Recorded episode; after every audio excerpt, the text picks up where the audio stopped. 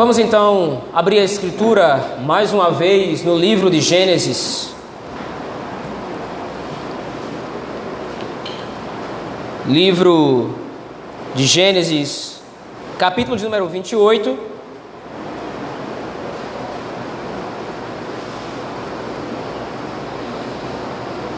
Do versículo de número 10 ao versículo 22. Livro de Gênesis, capítulo de número 28.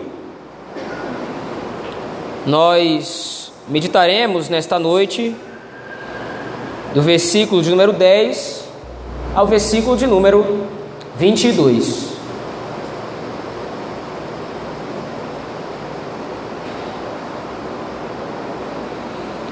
Assim nos diz o texto da palavra do nosso Deus.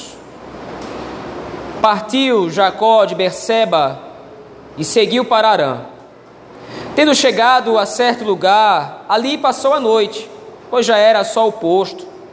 Tomou uma das pedras do lugar, fez-la seu travesseiro e se deitou ali mesmo para dormir.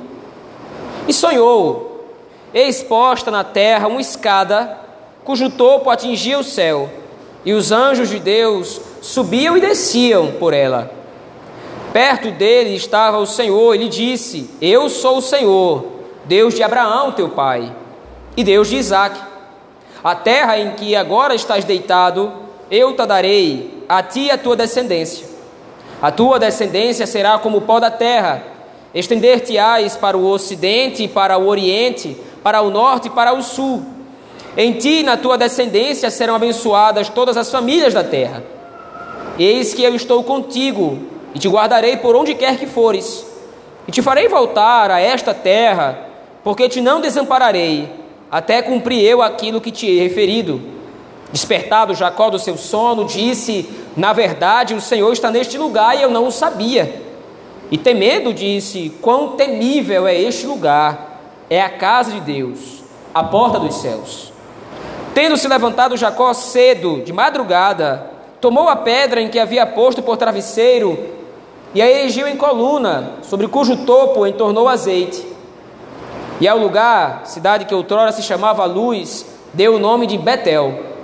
Fez também Jacó um voto, dizendo: Se Deus for comigo e me guardar nesta jornada que empreendo, e me der pão para comer e roupa que me vista, de maneira que eu volte em paz para a casa de meu pai, então o Senhor será o meu Deus e a pedra que erigi por coluna será a casa de Deus, e de tudo quanto me concederes, certamente eu te darei o dízimo.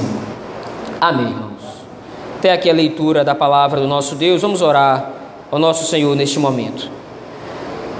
Pai bendito de misericórdia, nós temos lido a tua palavra, temos entoado salmos e hinos espirituais a ti, temos orado ao Senhor Nesse momento é chegado a hora em que meditaremos na tua palavra, ó Deus. Nos dá a capacidade, a iluminação do teu espírito de poder aplicar este texto à nossa vida, entendendo do que fala o texto. Ser misericordioso, ó Deus, e nos dá do teu espírito a iluminação de que precisamos para que possamos viver segundo a tua palavra. É assim que nós oramos, no nome de Jesus Cristo, teu Filho. Amém. Meus irmãos, assim como hoje pela manhã nós analisamos um texto muito peculiar da palavra do Senhor, o texto de Gênesis, capítulo 28, de 10 a 22, também tem a sua peculiaridade. Isto porque nós sabemos perfeitamente bem que toda a escritura, ela fala de Cristo. De Gênesis a Apocalipse, nós sabemos que a palavra do Senhor fala a respeito de Cristo, a sua obra, o seu caráter, aquilo que ele fará, como fará. Nós sabemos que as páginas do Antigo Testamento estão cheias de Cristo, mas muitas vezes nós não sabemos como enxergá-lo. Porém, esta passagem em especial é uma das poucas passagens nas Escrituras que claramente, flagrantemente declaram Cristo. Mais uma vez eu digo, não que as outras escondam Cristo ou omitam Cristo mas aqui nós temos o retrato claro da pessoa de Cristo. Veja, se você se lembrar de tudo aquilo que nós temos falado aqui, domingo após domingo, ao meditarmos o livro de Gênesis, você vai se lembrar que a história dos patriarcas, dos três principais patriarcas de Israel, é uma história baseada na promessa do Senhor e no seu pacto, na sua aliança. O Senhor se revelou em aliança a Abraão. O Senhor confirmou essa aliança a Isaac. E como nós vimos anteriormente, o Senhor declarou essa mesma bênção, essa mesma aliança a Jacó. O fundamento dessa bênção consiste na entrega da terra de Canaã, como símbolo da promessa do Senhor e do favor que o Senhor tem para com seu povo, do amor que o Senhor tem para com seu povo, garantindo ao povo não somente um punhado de terra físico, mas a redenção final. É isso que a terra de Canaã significava. O Senhor nosso Deus, Ele nos é favorável, Ele nos deu esta terra, mas essa terra não é o fim da nossa jornada. O fim da nossa jornada é a presença do nosso Deus, é a nova Canaã, a Canaã celestial. Mas por sua vez, a base dessa promessa não era simplesmente as bênçãos que o Senhor derramaria sobre o seu povo, como nós vemos vastamente na história do, povo de Israel.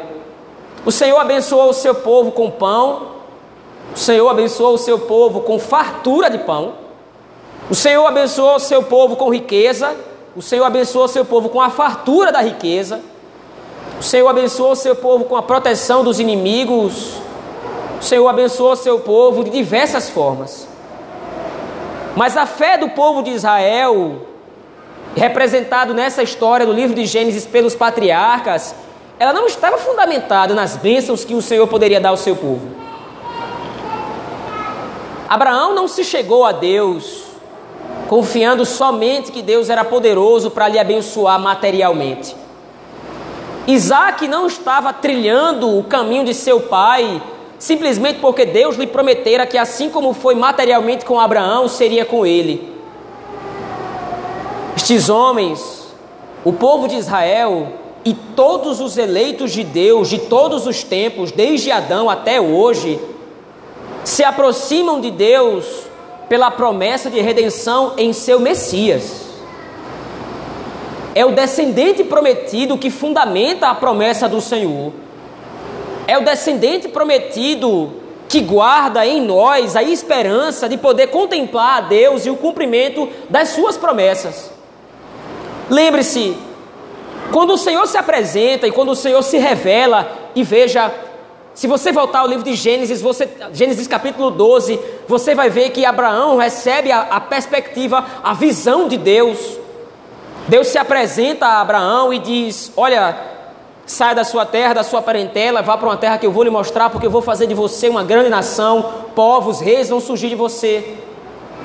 Mas no versículo 7 do capítulo 12, nós vimos que o Senhor promete diretamente para Abraão: Olha, a tua descendência vai possuir esta terra.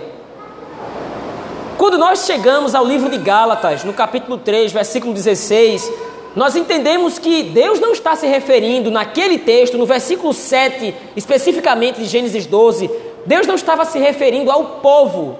Apesar de nós sabermos que o povo participa da bênção de Deus, naturalmente, como sendo alvos da redenção do Senhor.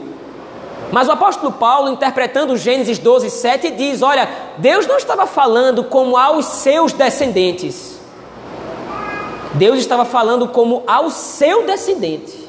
Ou seja, Deus está declarando para Abraão que a promessa que ele está fazendo está fundamentada no descendente prometido Adão, no seu próprio filho que ele enviaria para ser ele o meio através do qual nós obteríamos a redenção.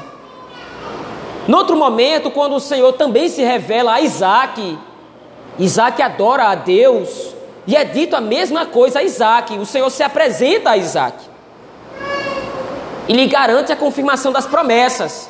Só que lembre-se, Isaac foi aquele que testemunhou como o Senhor desejaria salvar o seu povo. Lembre, dois momentos na história de Isaac demarcam isso para ele. O primeiro momento é quando Isaac ainda é moço, ainda é criança. E Isaac agora é levado pelo seu pai Abraão até o Monte Moriá, e nesse monte ele vai ser sacrificado. Mas antes que Abraão desça um cutelo e mate o menino, o anjo do Senhor brada do céu e então revela a Abraão tudo aquilo que ele faria no futuro, ou seja, quando seu próprio filho não seria poupado para que o povo de Deus fosse salvo. Isaac é testemunha disso. Afinal de contas, ele foi resgatado pela substituição do cordeiro que o Senhor providenciou. Veja, o que eu quero chamar a sua atenção nesse momento é que todas as vezes que o Senhor Deus se apresenta a um patriarca, não se apresenta somente prometendo bênçãos sem medidas, apresenta declarando o próprio Cristo, apresenta declarando as intenções redentivas, as intenções salvadoras do Senhor. Como Deus vai salvar Abraão? Como Deus vai salvar Isaac? Como Deus vai salvar a sua descendência, o povo que pela fé vai ser originado através desses homens, através do envio do descendente prometido para ser sacrificado no lugar destes homens e de todo o povo de Deus depois. Agora nós estamos então começando a trajetória da fé de Jacó. Nós estamos começando a ver a caminhada, o processo disso. E da mesma forma, como foi com Abraão no início da sua trajetória, da mesma forma como aconteceu com Isaac no início da sua trajetória, agora vai se suceder com Jacó. Jacó recebe agora a visão do próprio Deus. O Senhor visita Jacó, e aí o texto coloca, volte seus olhos ao texto comigo, por favor. No versículo 11 é dito que Jacó, muito cansado da sua trajetória, da sua jornada, ele vai descansar e ele se deita sobre uma pedra. Ele faz a pedra de travesseiro.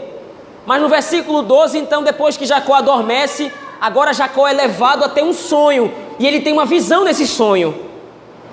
Eis posta na terra uma escada cujo topo atingia o céu, e os anjos de Deus subiam e desciam por ela. Aí veja, no versículo 13, a nossa tradução, mais uma vez, ela não facilita muito a nossa compreensão aqui, porque no começo do versículo 13, o texto está traduzido como perto dele. Só que no original hebraico, a imagem do texto é que Deus estava perto da escada e não perto de Jacó. E mais profundamente do que isso, Deus não estava simplesmente perto da escada. No texto hebraico, a ideia é de que Deus estava no topo da escada. E a visão que Jacó tem em seu sonho é que Deus estando no topo da escada agora, os anjos de Deus sobem e descem por essa escada. E através dessa visão, então, o Senhor Deus agora se apresenta de uma forma muito peculiar para Jacó.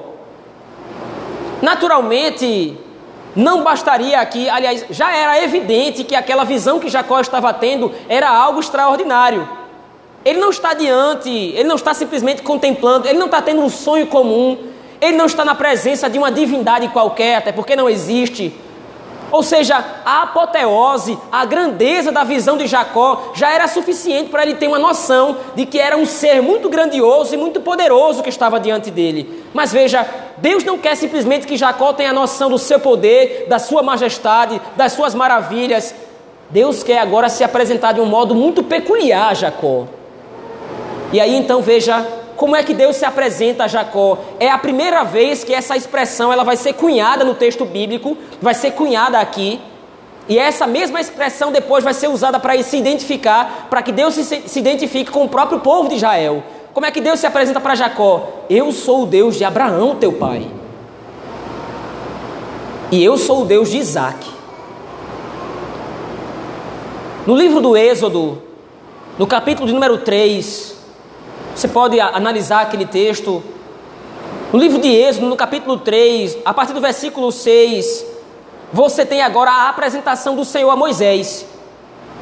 E o Senhor se apresenta ao homem de Deus naquele momento, dizendo exatamente isso: Olha, eu sou o Deus de Abraão, o Deus de Isaac, o Deus de Jacó. E a declaração profética de Deus, a, a revelação de Deus para Moisés naquele momento é: Eu ouvi o clamor do meu povo no Egito, eu sei que eles estão sendo oprimidos, e agora eu desci a fim de redimir o meu povo, a fim de salvar o meu povo, libertando o meu povo da escravidão que estão sendo submetidos no Egito. Veja, aqui você precisa entender isso, isso fica claro no texto bíblico. A apresentação de Deus lá em Êxodo, ela é uma apresentação redentiva. Quando Deus se apresenta sendo o Deus de Abraão, de Isaac, de Jacó, isso era muito familiar ao povo de Israel. Nós conhecemos esse Deus. Talvez de repente, passado 430 anos, nós não temos todos os detalhes, isso se perdeu ao longo da história, mas nós conhecemos esse Deus. Esse foi o Deus que se revelou aos nossos pais, livrando os nossos pais e, acima de tudo, prometendo a redenção aos nossos pais. Agora Moisés está fazendo um adiantamento disso aqui, na apresentação de Deus a Jacó. Quem é o Deus que está falando com Jacó? É o Deus que redime o seu povo. Quem é o Deus que está se apresentando para Jacó agora? É o Deus da aliança que fora firmada com Abraão. Não é outro Deus. Não é uma divindade outra, como os povos idólatras e pagãos naquela terra adoravam. Não. Além de esse ser um Deus verdadeiro, além de esse ser um Deus vivo, ele é o Deus da salvação. Veja, a partir do versículo 14 até o versículo número 15, você tem aí a repetição da bênção. Lembre-se, aconteceu a mesma coisa com Isaac. O Senhor se revelou a Isaac e as mesmas coisas que foram prometidas a Abraão foram prometidas a Isaac. Por que, que o autor faz questão de registrar essa repetição? Para demonstrar que é uma ligação. Ah, mas é pai e filho, é claro que existe uma ligação. Lembre-se, a ligação da aliança não é uma ligação hereditária, é uma ligação pela fé. Então não é simplesmente porque Jacó é filho de Isaac e Isaac é filho de Abraão que eles vão estar ligados diretamente à aliança. Esaú é filho de Isaac. E ele não participa da aliança. Ismael é filho de Abraão mas ele não participa da aliança. Agora, o Deus da redenção se apresenta para Jacó e confirma novamente as mesmas promessas que foram feitas a Abraão, conectando Jacó à história da aliança, à história redentiva. Noutras palavras, Deus se apresenta para Jacó agora como sendo o Deus da salvação e o Deus do pacto, o Deus da aliança o Deus que confirma e vai executar as promessas que foram feitas a Abraão e a Isaac. Essas mesmas promessas agora elas vão ser vividas e experimentadas por Jacó. Veja, você não tem como fugir da força do texto. E naturalmente nós precisamos progredir aqui. Nós vamos ver daqui a pouco mais ou menos como é que Jacó responde a isso e qual deve ser naturalmente a nossa resposta diante da revelação messiânica, diante da revelação redentiva. Mas veja, você não tem como fugir de que esse texto claramente demonstra Cristo. Mas como? Mas nós podemos enxergar Cristo aqui, já que foi dito que Cristo está tão claramente aqui. Naturalmente, nós sabemos que Cristo é aquele em quem Deus repousa as suas bênçãos, as suas promessas, a sua aliança está em Cristo, o pacto da graça está firmado em Cristo. Mas veja, abra a sua Bíblia agora no Evangelho de João, capítulo 1.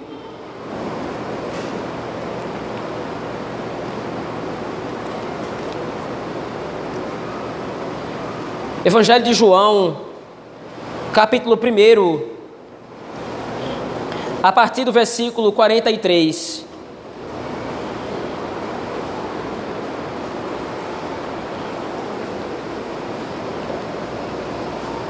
Evangelho de João, capítulo 1, a partir do versículo 43, o, texto sagrado nos diz assim: No dia imediato resolveu Jesus partir para a Galiléia e encontrou a Filipe, a quem disse: Segue-me. Ora, Filipe era de Betsaida, cidade de André e de Pedro.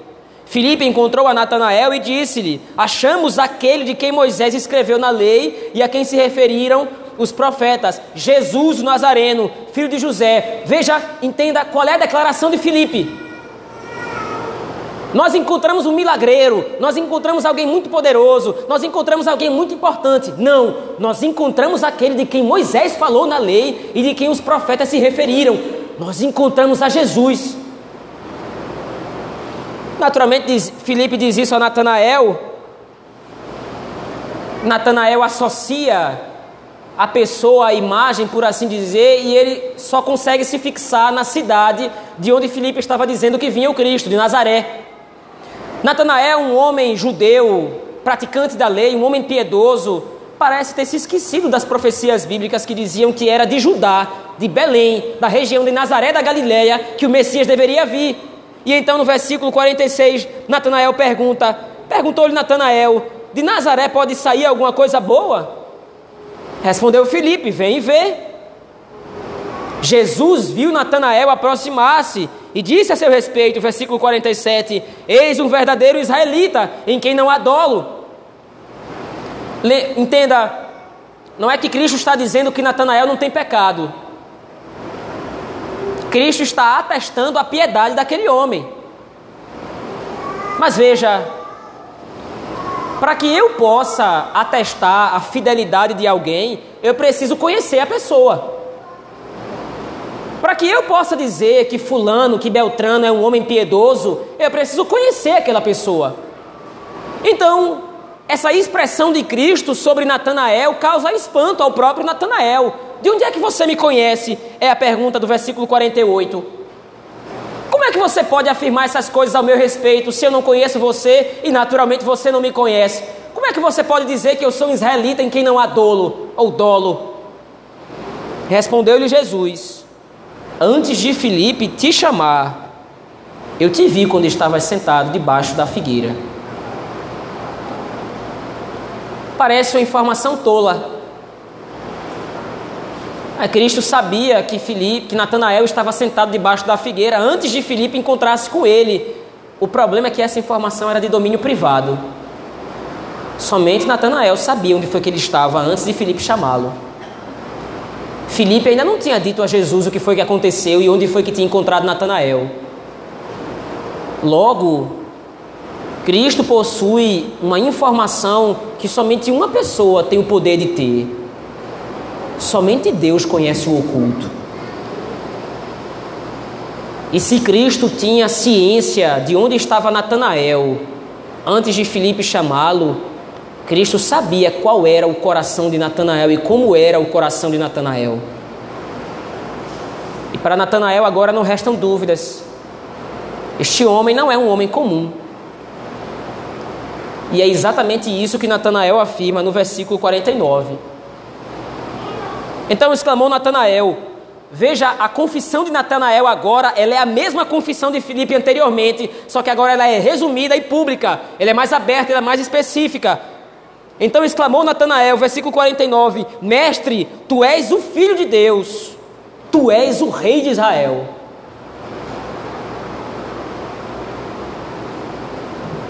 Veja, pare para pensar um pouco aqui nisso. Tente meditar um pouco nessa imagem.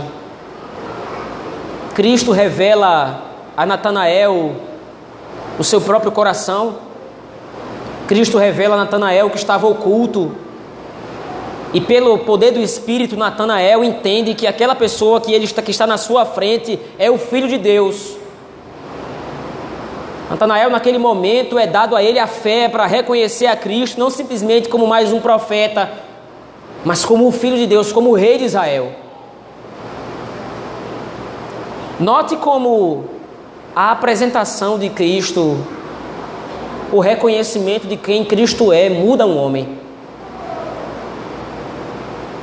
Veja, João escreve o seu evangelho, ele vai dizer isso lá no capítulo 20, a partir do versículo 19: Estas coisas eu vos escrevo para que creiais que Jesus Cristo é o Filho de Deus então todo o evangelho de João tem esse teor, todo o evangelho de João tem esse objetivo, atestar que Jesus Cristo é de fato o Filho de Deus. E como Ele é o nosso Redentor e como Ele é o nosso Salvador. Mas essa verdade, ela só é apreendida através do reconhecimento, através da visão de quem é Cristo. Entenda isso aqui. Veja, quando eu falo visão de Cristo, naturalmente nós não vimos a Cristo, então, como é que agora nós podemos ter fé nele? Veja, não é ver com os olhos da carne, é ver com os olhos espirituais. Natanael contempla Cristo. E agora, após ter sido revelado a Cristo, após ter sido exposto a quem Cristo é de fato, ele diz: Você é o Filho de Deus, você é o Rei de Israel. Veja, nesse momento, Natanael expõe a base da sua salvação. E agora então, João linka, ele liga a história de Natanael à história de Jacó. Veja aí a partir do versículo 50. Cristo é surpreendido pela profissão de fé de Natanael. Ora, por causa disso, porque te disse que te vi debaixo da, da figueira crês, parece algo tão simples, Natanael, e você já crê por causa disso? Claro que aqui Cristo não está achando ruim o fato de Natanael crer. Mas veja, ele diz: Pois coisas maiores do que estas verás. E o que é que Natanael vai ver de tão maior assim? Em verdade, em verdade vos digo que vereis o céu aberto e os anjos de Deus subindo e descendo sobre o filho do homem. Veja, é a mesma visão de Jacó. Jacó e Natanael tiveram a mesma visão. Só que o que Jacó viu figuradamente, Natanael viu em pessoa. Aquilo que Jacó contemplou através de uma teofania, através de uma aparição de Deus. E quem é que se apresenta para Jacó? A segunda pessoa da Trindade. O próprio Cristo se apresenta para Jacó na figura de uma escada. Por que uma escada? Veja, a ênfase da escada repetida tanto em Gênesis 28 quanto agora em João capítulo 1, versículo 51. Por que uma escada? Os anjos de Deus sobem e descem através da escada. Isto é, Cristo é a única conexão, é a única ligação entre o céu e a terra. Para que Jacó pudesse continuar a sua jornada pela fé, para que Jacó pudesse continuar na sua peregrinação retendo as bênçãos do Senhor, ele precisava ser apresentado a razão da sua fé. E a razão da sua fé era o Messias. Lembre mais uma vez disso. Moisés está escrevendo o livro de Gênesis para o povo de Israel no deserto.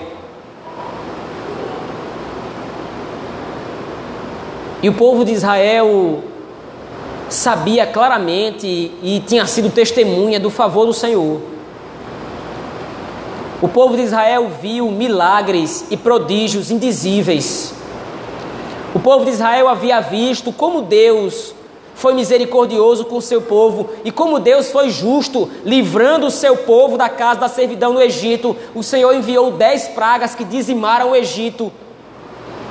O Senhor enviou saraiva, o Senhor enviou gafanhotos, o Senhor enviou chama, chagas, o Senhor enviou a morte dos primogênitos. E como se não bastasse todos esses sinais e prodígios, todas essas maravilhas, o Senhor no final fez o povo de Israel andar pés enxutos pelo meio do mar vermelho. Grandes sinais. Mas a base da fé do povo de Israel não são sinais. A base do povo de Israel é a fé no Messias. O povo de Israel havia sido, como disse antes, largamente abençoado por Deus.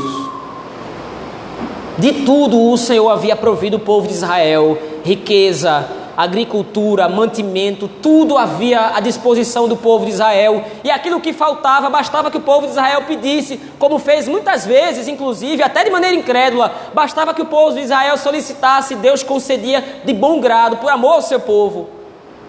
Mas a base da fé do povo de Israel não deve ser as bênçãos, a base do povo de Israel, a base da fé do povo de Israel deve ser o Messias.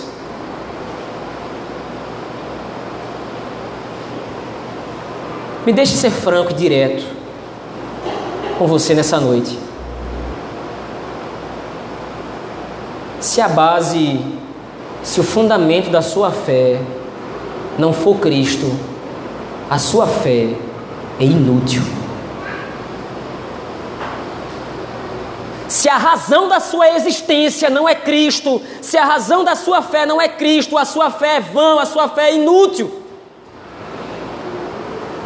eu não me aproximo de Deus, eu não me aproximo daquilo que Ele pode me oferecer com interesse no que Ele pode me oferecer. Eu preciso entender isso, é a revelação de Cristo que me une a Deus. Jacó enxerga isso em determinado momento, ele se levanta do seu sono. Isso aqui é a casa de Deus, eu não sabia, eu estava diante do Senhor e não tinha conhecimento disso. Mas como é que Jacó entende todas essas coisas? Pela visão do Messias. Aqui é a casa de Deus, aqui é a porta dos céus. Eu só, pro, só posso me aproximar de Deus, eu só posso me aproximar do Senhor, eu só posso ter comunhão com Ele por causa dessa escada, ou, em outras palavras, assim como viu Natanael, por causa de Cristo.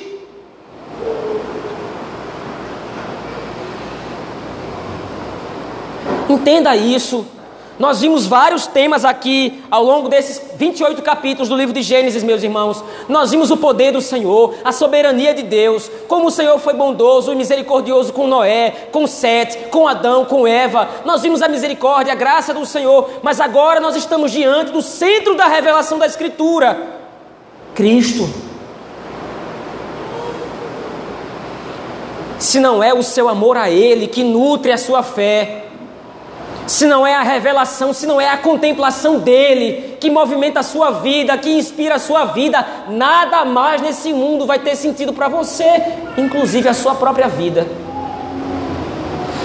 Jacó só pode prosseguir na sua peregrinação se, em primeiro lugar, ele não for exposto a essa verdade, se, em primeiro lugar, ele não for exposto a essa ideia. Cristo é a base de tudo. Ele não tinha visto a Cristo, ele não tinha falado com Cristo como Natanael viu, como Natanael teve a oportunidade de falar. Mas foi dada a ele a revelação do Messias, que fundamenta todas as promessas do pacto e da aliança. O pacto que o Senhor Deus fez com Abraão e com Isaac, meus pais, não foi feito com base em bênçãos materiais, não foi feito com base em confortos nessa vida, não foi feito com nada que Ele possa me dar, a não ser a redenção e a salvação final através do seu Messias, através de Cristo. E nós muitas vezes vivemos um cristianismo tão pobre. A última coisa no que nós pensamos no dia é em Cristo, na Sua glória. O pecado facilmente encontra guarida encontra morada nos nossos corações quando nós desviamos os nossos olhos de Cristo. Podemos em determinado momento ser os mais fortes dos crentes, o mais fervoroso, o mais capaz, o mais conhecedor, em termos de teologia, em termos de Bíblia, do que quer que seja. Mas se o fundamento da nossa fé não for puramente Cristo, e somente ele entenda. Jacó só vê uma escada, ele não vê duas. Jacó não vê uma escada rolante, uma escada em caracol, ele não vê muitas escadas, ele não vê uma rampa. Jacó só vê uma escada, só existe uma conexão, é só uma ligação entre Deus e os homens. É somente através de Cristo que a divindade baixa a nossa condição miserável, e é somente através de Cristo que nós podemos subir até Deus pela Sua graça e pela Sua misericórdia.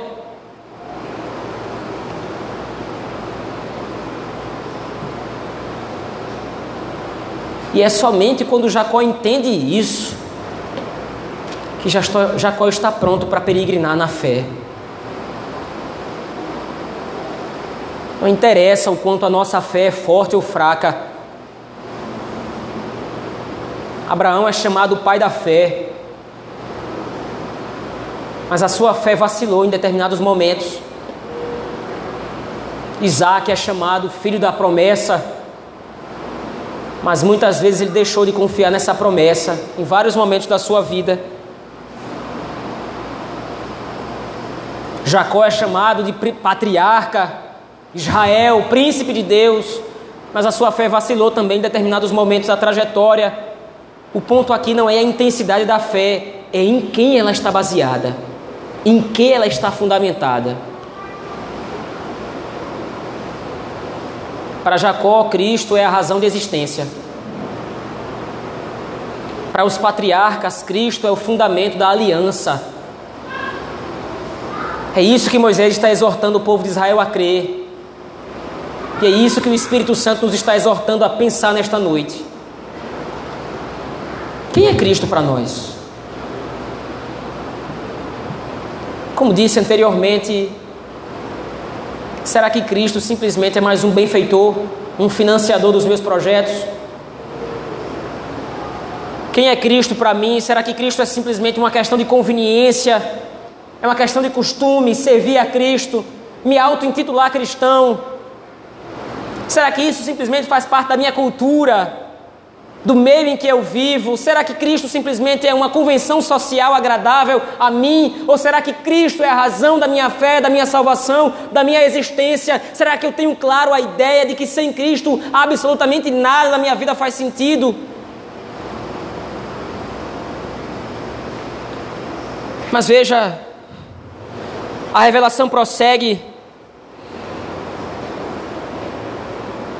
Partir do versículo 16, após ter o Senhor rememorado a sua promessa, rememorado a sua aliança, olha, a tua descendência vai ser como pó da terra, eu estou com você, eu vou te guardar onde quer que você for, eu farei você voltar a essa terra, porque eu não vou desamparar você. Após Jacó ter despertado do seu sono e ter constatado que aquele lugar era a casa de Deus, Jacó aqui tem uma visão profética disso, porque futuramente esse vai ser o lugar em que o tabernáculo vai passar. E futuramente esse vai ser o local em que o templo de Salomão vai ser erguido. Então, de fato, figuradamente, esse local era de fato a casa de Deus. Mas veja, a partir do versículo 18, agora você tem a reação de Jacó. Tudo bem, Jacó estava diante da revelação do Messias, Jacó estava diante da revelação da escada, aquela mesma revelação que Natanael teve, contemplando a Cristo de fato, o fundamento da sua fé, o fundamento da aliança, o fundamento da obra da redenção. Mas qual é a postura de Jacó em relação a tudo isso? A partir do versículo 18, tendo-se levantado Jacó cedo de madrugada, tomou a pedra que havia posto por travesseiro e a erigiu em coluna, sobre cujo topo entornou azeite. E ao lugar cidade que outrora se chamava Luz, deu o nome de Betel. Fez também um voto dizendo, e aqui nós precisamos entender o voto de Jacó. Porque mais uma vez aqui, na nossa tradução, de repente na nossa versão, talvez o texto não facilite, existe uma condicional no começo do texto, no começo, no começo do voto. Se Deus for comigo. Mas no hebraico, essa, essa expressão aqui era usada em juramentos ela não era usada simplesmente numa condição. Se algo acontecer, se de repente é possibilitar isso, ela era feita no momento solene. Isto é, visto que Deus está disposto a cumprir a sua palavra, cumprindo Ele a sua palavra, eu vou agir dessa forma. Então não é uma condição, é uma constatação de fato.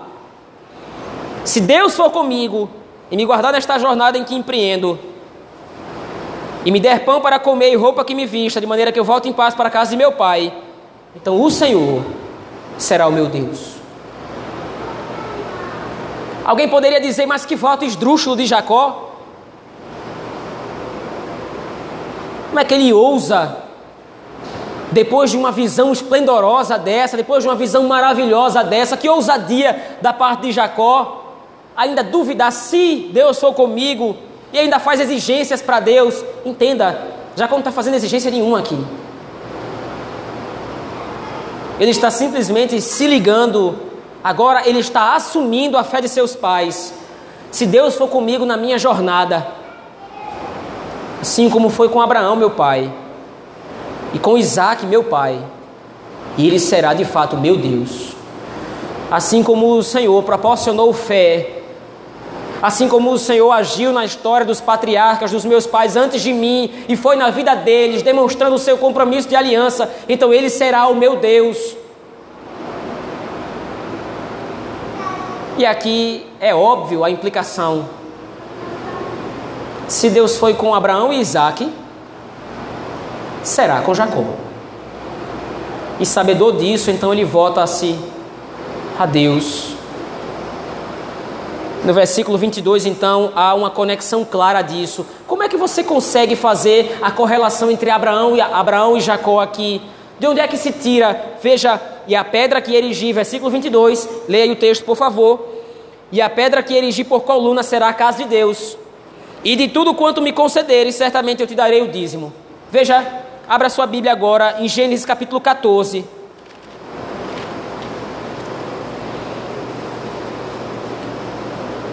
a partir do versículo 18.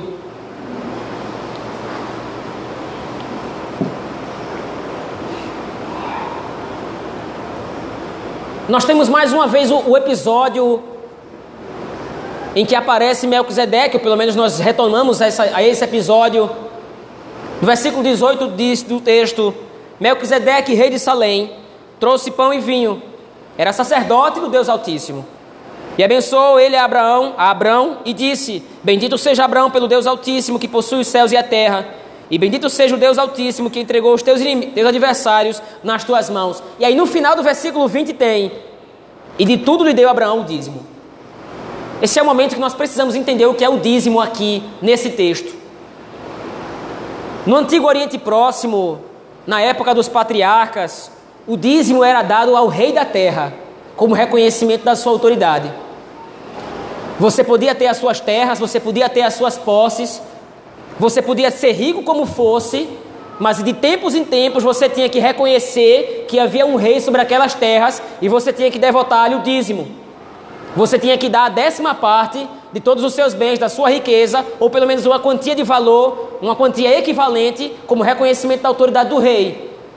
Agora se apresenta para Abraão um rei, uma figura interessante na história. Nós já temos visto sobre ela. Melquisedeque é tanto rei quanto sacerdote. E isso é uma duplicidade de papéis muito peculiar. Nenhum outro homem na Escritura possui essas duas atribuições simultaneamente.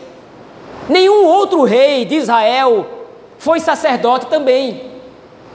Pode ter agido em determinado momento como sacerdote, oferecendo algo ao Senhor, mas de fato, como ofício, nenhum outro rei de Israel foi tanto rei quanto sacerdote, ou tanto rei quanto profeta. E aí nós temos o escritor aos Hebreus, lá no capítulo 11, lá no capítulo 6 e 7, dizendo que essa figura dupla, esse duplo ofício de Melquisedeque apontava para Cristo, que era rei e sacerdote.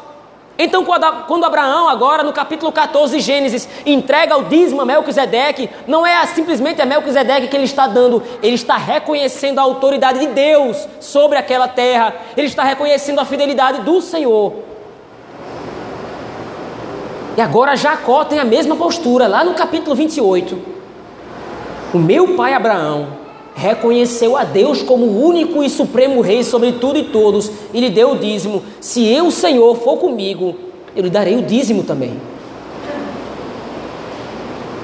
Abraão está reconhecendo a autoridade de Deus quando lhe devota o dízimo. Veja, observando isso, aqui nós temos uma peculiaridade. O dízimo fazia parte do culto da igreja do Antigo Testamento. Ele não faz mais parte do culto da igreja do Novo Testamento. Mas o princípio é o mesmo. Que princípio? O princípio de comprometimento. Por que, é que nós entregamos o dízimo? Ou por que, é que nós entregamos uma oferta referencial mensalmente à igreja? Qual é o ponto aqui? Eu reconheço a autoridade de Cristo. E Cristo deseja que a sua igreja seja nutrida, seja sustentada, e isso passa então pelo meu comprometimento em, como membro do corpo de Cristo, sustentar os trabalhos nessa igreja. Veja, parecem ser dois assuntos completamente diferentes. Pastor, você estava falando agora de Cristo, agora mudou para dízimo. Qual é o ponto? O meu comprometimento com Cristo, ele vai ficar claro num momento ou no outro da minha vida. A mim, o meu comprometimento com o corpo de Cristo vai demonstrar o meu comprometimento com o próprio Cristo. Jacó contempla a escada. Jacó contempla uma visão, uma prefiguração de Cristo, uma personificação daquilo que Cristo é. A única conexão entre os céus e a terra e agora o temor do seu coração lhe faz se comprometer com Deus.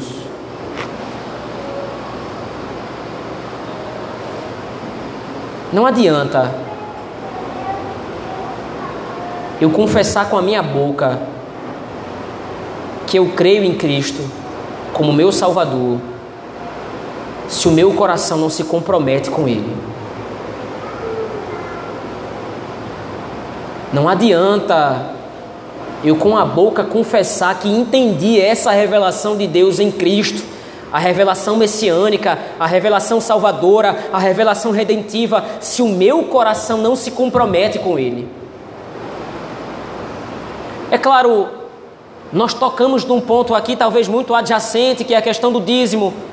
Talvez isso seja um dos poucos pontos, um dos muitos pontos, na verdade, da nossa vida em que nós podemos demonstrar isso, o nosso comprometimento com a igreja. Mas veja, eu não estou chamando a atenção sua aqui para o dízimo, para a questão financeira, não é esse o ponto. A questão aqui é meu comprometimento com o Senhor.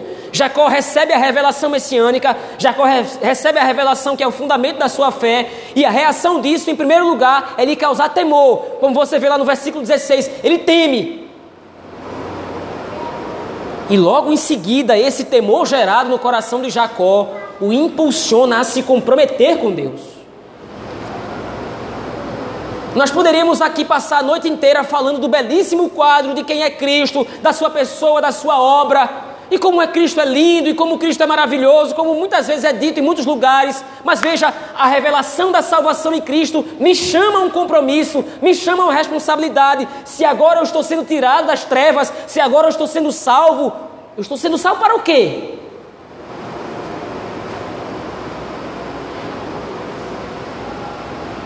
É estranho no Brasil hoje você vê tantas pessoas professando fé em Deus e tão poucas pessoas agindo de conformidade com essa fé.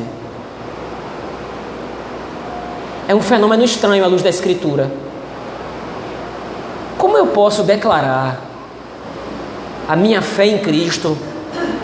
Como eu posso me declarar a minha fé no Senhor? Que Ele me redimiu, que Ele me salvou. Veja, entenda, lembre-se de Natanael a revelação de Cristo, ela é muito específica. Não é simplesmente dizer Deus é bom, Deus é maravilhoso, Deus é lindo ou coisa do gênero. Eu preciso conhecê-lo intimamente, e essa intimidade só é concedida pelo poder do Espírito. É somente quando o Espírito regenera o meu coração para entender quem é Cristo, a sua pessoa e a sua obra, que eu posso dizer, creio em Deus. Mas essa mesma revelação estampada para mim agora precisa me fazer reagir em compromisso com o Senhor. Compromisso com o quê? Compromisso com os seus mandamentos. Compromisso com os seus estatutos. Eu amo ao Senhor e veja o Evangelho de João nas palavras do próprio Cristo. Depois João vai expressar isso na sua carta. Quem é que ama a Deus? Como é que eu demonstro meu amor ao Senhor? Aquele que me ama guarda os meus mandamentos. Aquele que me ama não veste uma camisa estampada, Jesus é lindo. Aquele que me ama, aquele que foi apresentado a revelação do Messias, este guarda os meus mandamentos. Em piedade, em verdade, em temor. Veja o texto de Gênesis capítulo 28, versículos de 10 a 22, é uma das mais apoteóticas, é uma das mais maravilhosas expressões de Cristo no Antigo Testamento. Essa visão de Jacó em Gênesis 28 nos chama a clamar e a observar a grandeza da sua revelação como nosso mediador. Como a escada que nos liga a Deus, ele é o único acesso à divindade, ele é o único acesso ao Pai. Mas além disso, nós devemos atentar para alguns princípios que o texto demonstra para nós.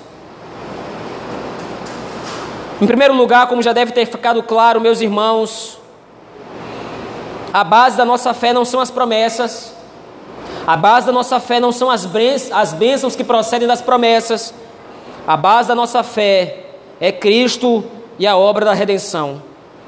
Se você é crente somente pelo que Deus pode lhe dar, eu tenho uma péssima notícia para lhe dar: você não é crente.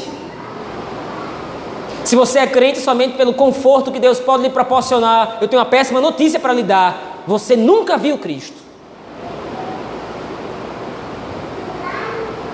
Que bem material. Nós comentamos isso hoje pela manhã na escola dominical. Que bem material receberam os apóstolos na pregação do Evangelho que bem material receberam os mártires da igreja do primeiro século na pregação do Evangelho? Que conforto de vida, que bens materiais, que situação financeira confortável receberam os homens do passado que deram as suas vidas pelo testemunho do Evangelho da graça de Deus em Cristo Jesus? Nenhum. Como diz o apóstolo Paulo, se a nossa fé se limita somente a este mundo, a esta vida, nós somos os mais miseráveis dos homens. A nossa fé é transcendente. A nossa fé é poderosa que nos faz enxergar ou nos fazendo enxergar a eternidade, mas veja, a eternidade hoje, ela só é possível para você. A eternidade hoje, ela só é uma realidade para você por causa da escada que é Cristo. Foi porque Cristo desceu que agora nós podemos subir até Deus.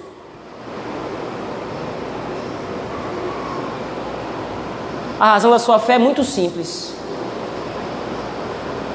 Ou o dilema das nossas vidas é muito simples. Ou é Cristo, ou não é nada. Ou aqui você vem para adorar ao Senhor Jesus Cristo, ao Pai e ao Espírito. Ou mais uma vez repito, a porta da rua é a serventia da casa. Nosso interesse aqui não é contemplar outra coisa. Nosso interesse aqui não é adorar outra pessoa que não Deus o Pai através do seu Senhor Jesus Cristo, pelo poder e obra do Espírito Santo. Em segundo lugar, a nossa fé em Cristo deve gerar em nós o temor para adorar o Deus triuno, guardando os seus mandamentos. Ao contrário do que muitos no Brasil hoje, muitas pseudo-igrejas, falsas igrejas dizem aí fora, pregando liberdade, pregando emocionalismo, na presença de Deus a liberdade. Quando nós enxergamos a revelação bíblica agora em Gênesis 28, nós enxergamos o contrário.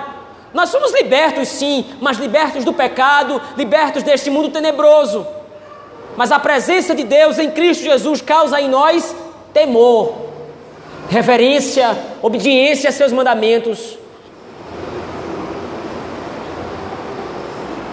A fé gerada no coração do eleito de Deus o faz perceber que ele está diante da presença do Criador em Cristo e a única resposta adequada de um eleito de Deus é generado em Cristo Jesus é temor e reverência diante dele em obediência aos seus mandamentos. Quando Jacó pega a pedra que ele tinha feito como travesseiro, coloca como coluna, ele está demarcando aquele local como pertencente ao Senhor. Esta é a casa de Deus. Naturalmente, Jacó está fazendo uma representação ali, porque toda a terra e a sua plenitude pertencem ao Senhor, mas ele está se comprometendo. Este local é o local que Deus se revelou a mim, na pessoa do seu Messias, e me demonstrou a obra da redenção e da salvação. E Jacó teme a Deus. É impensável que eu, mais uma vez eu repito isso aqui, é impensável que eu, enquanto crente, enquanto uma pessoa que professa a fé cristã, Professe essa fé da boca para fora. Vivendo de maneira desregrada. Vivendo de maneira ímpia. E quando eu falo de maneira ímpia, eu não estou dizendo que você precisa matar, roubar, destruir.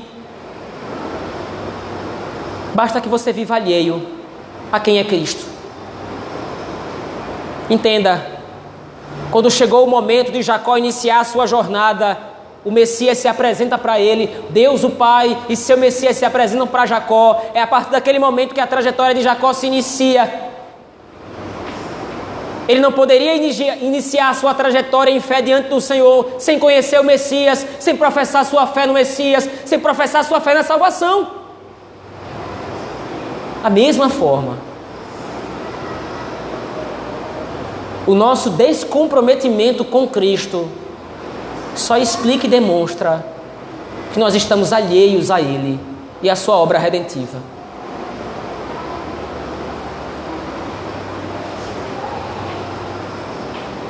Apesar, como disse antes, de o versículo número 20 demonstrar para nós alguma possível condição se Deus cumprir a sua palavra, então eu cumpro a minha, mas se de repente ele não cumprir a dele, eu estou aqui cheio de reservas. Quer dizer, eu primeiro quero ver se Deus vai ser fiel, se ele for fiel, eu vou atrás. Jacó se compromete profundamente com Deus que havia se comprometido primeiro. O que Jacó faz, os votos que Jacó faz ao Senhor, é simplesmente uma resposta adequada de alguém que foi salvo pela graça em Cristo Jesus. Nós não precisamos fazer outros votos, é claro, para testemunhar a nossa fé, para atestar nossa fé. Os nossos votos em Deus já foram feitos. Quando você abriu a sua boca para dizer que crê em Cristo Jesus como Filho de Deus, como seu único e suficiente Salvador, esses foram seus votos. Assim como Jacó. No momento em que você declarou o seu compromisso com Cristo, você declarou a sua fé nele. E que você de fato entende a obra redentiva da qual você era indigno, mas passou a recebê-la ou recebeu por causa da graça do Senhor. Eu quero concluir aqui, meus irmãos, com as palavras de João Calvino, comentando o texto de Gênesis 28. Comentando a mediação feita por Cristo Jesus, que no texto é demonstrado através da figura da escada, João Calvino diz: É tão somente Cristo que une o céu e a terra. Ele é o único mediador que sustenta o céu e a terra ele é o meio através do qual nos flui a plenitude de todas as bênçãos celestiais. E é através dele que nós subimos até Deus. Vamos orar ao Senhor, meus irmãos, nesse momento. Ó oh Deus, muito obrigado, Senhor, porque o Senhor nos demonstrou Cristo os nossos olhos estavam obstruídos, nós éramos cegos, nós éramos surdos. A grandeza da tua glória e da tua majestade eram despercebidas, não estavam sendo percebidas por nós, mas graças a Deus, o Senhor desceu dos céus a sua escada. O Senhor desceu através dela em Cristo Jesus, teu Filho baixando a nossa condição miserável, assumindo Cristo a nossa forma de servo, para nos dar a graça de, através dele, através desta mesma escada, subirmos até o Senhor. Gera dentro de nós, Senhor, todos os dias o mesmo temor. Gera dentro de nós a, a, o mesmo comprometimento contigo, guardando os teus mandamentos é contemplando a Cristo que nós contemplamos o tamanho da obra da salvação e essa vastidão da tua graça, do teu amor, da tua misericórdia, nos constrange a te amar, mas não nos deixa, Senhor, te amar da boca para fora. Que nós possamos te amar em verdade e em espírito, guardando os teus mandamentos, temendo a ti. É assim que nós oramos no nome de Jesus Cristo, nossa escada, nosso Senhor e Redentor, pelo poder do Espírito Santo, a Deus o Pai. Amém.